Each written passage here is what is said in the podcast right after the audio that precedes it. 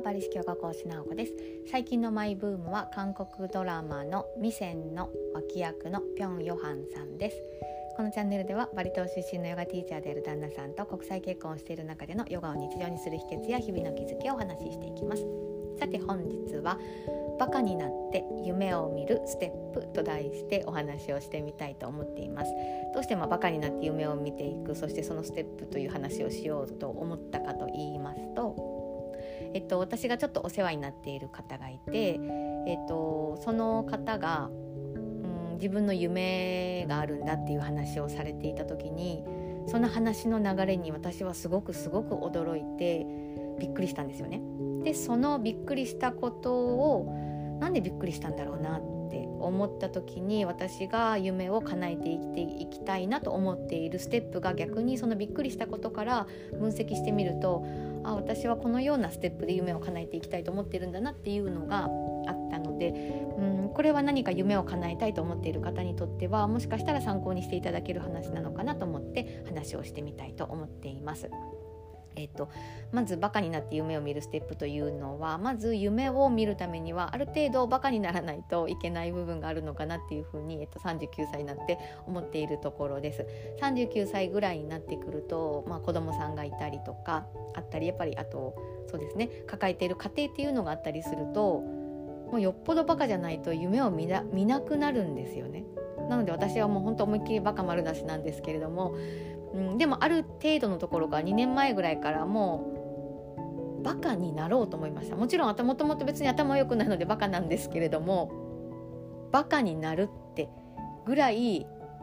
うんある程度鈍感力を得ないと見ないようにしない部分がないと夢って見れなくなるんだなやっぱりね年を重ねるごとにって思ったんですよね。でそのあの最近そのお世話になっている方の夢の話がなぜどうして2つびっくびっくりしたかというと2つあるんですけれどもまず2つの中の1つ目は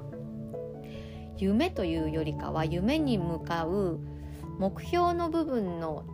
立ち位置のことを夢と呼んでいたからびっくりしたということがあります。そして2つ目はうん、夢があるのにできない理由を先に述べて、うん、夢が叶えれない前提で話をされていたことにも私はすごくびっくりしたんですよね。でまず一番最初に言ったこの目標の部分を夢と呼んでいたことがびっくりしたっていうところがんどういうことって思われる方が多いかなと思うんですけれども夢を見るステップというのが私の中にあると思っています。で大きく分けて夢っていうのは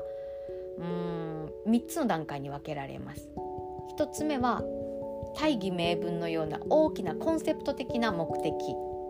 例えば世界中の人を平和にしたい。という夢、まあ、目的。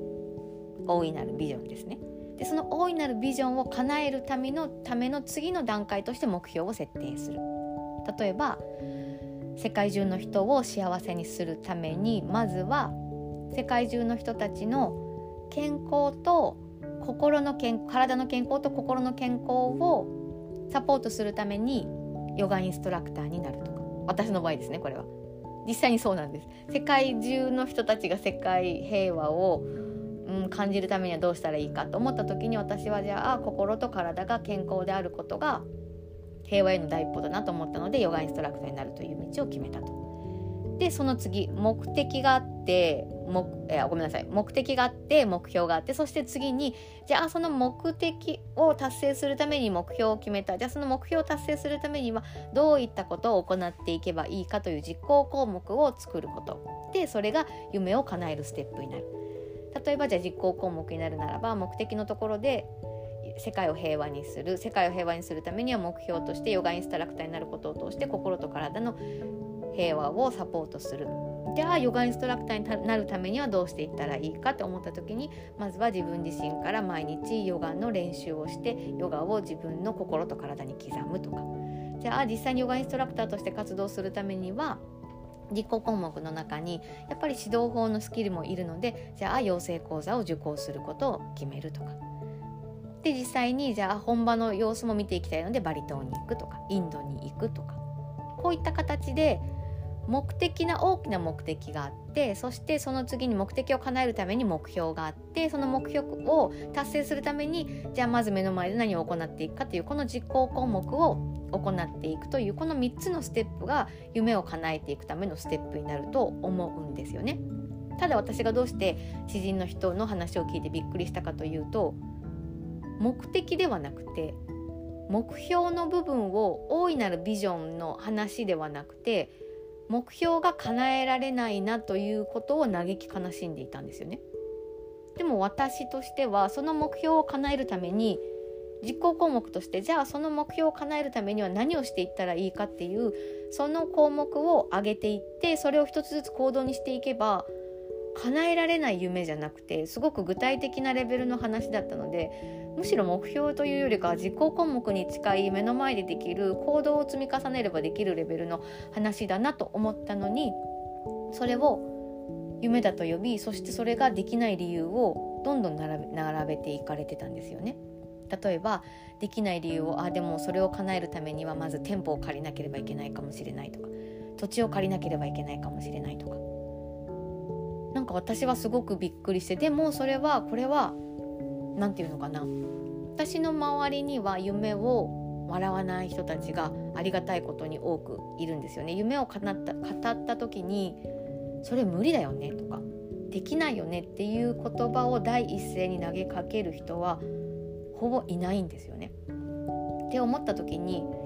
夢を叶えるためには自分の周りの人たちをある意味いい感じでバカになって生きている人できない理由を先に述べるのではなくていいじゃんっていう風にいいねいいねその夢っていう風に一緒に盛り上げてくれるその周りの人の環境が自分の夢に対する目を心を曇らせないことにつながるんだなっていう風にすごいしみじみ思ったんですよね。でそうなのであの私の知人の方は多分周りにできない理由を述べて現実的なところ実行項目的なところでもそれできないこれできないっていう風な周りの人がそういう環境に多いんだなっていうのを口癖的にもですねできないねっていうできない理由を先に探すという、うん、なんか具体的な実行項目を具体的な策を行動を伴わせなければいけないことがタスクとなっている人にとっては、うん、大いなるビジョンとしての目標ではない。目的。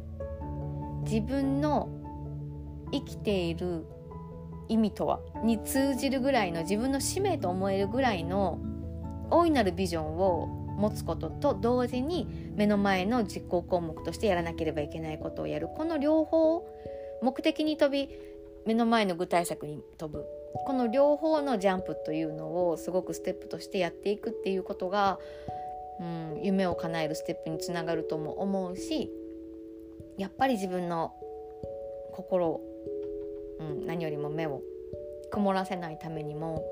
周りにいる人たちがいい意味でバカばっかりっていうのがすごく理想なのかなとか思いながら、うん、なんか今度ですね私のこの夢を叶え合っているバカ3人組みたいな友達がいるんですけれどもでもここで言うもちろんバカってすごくポジティブな意味でね。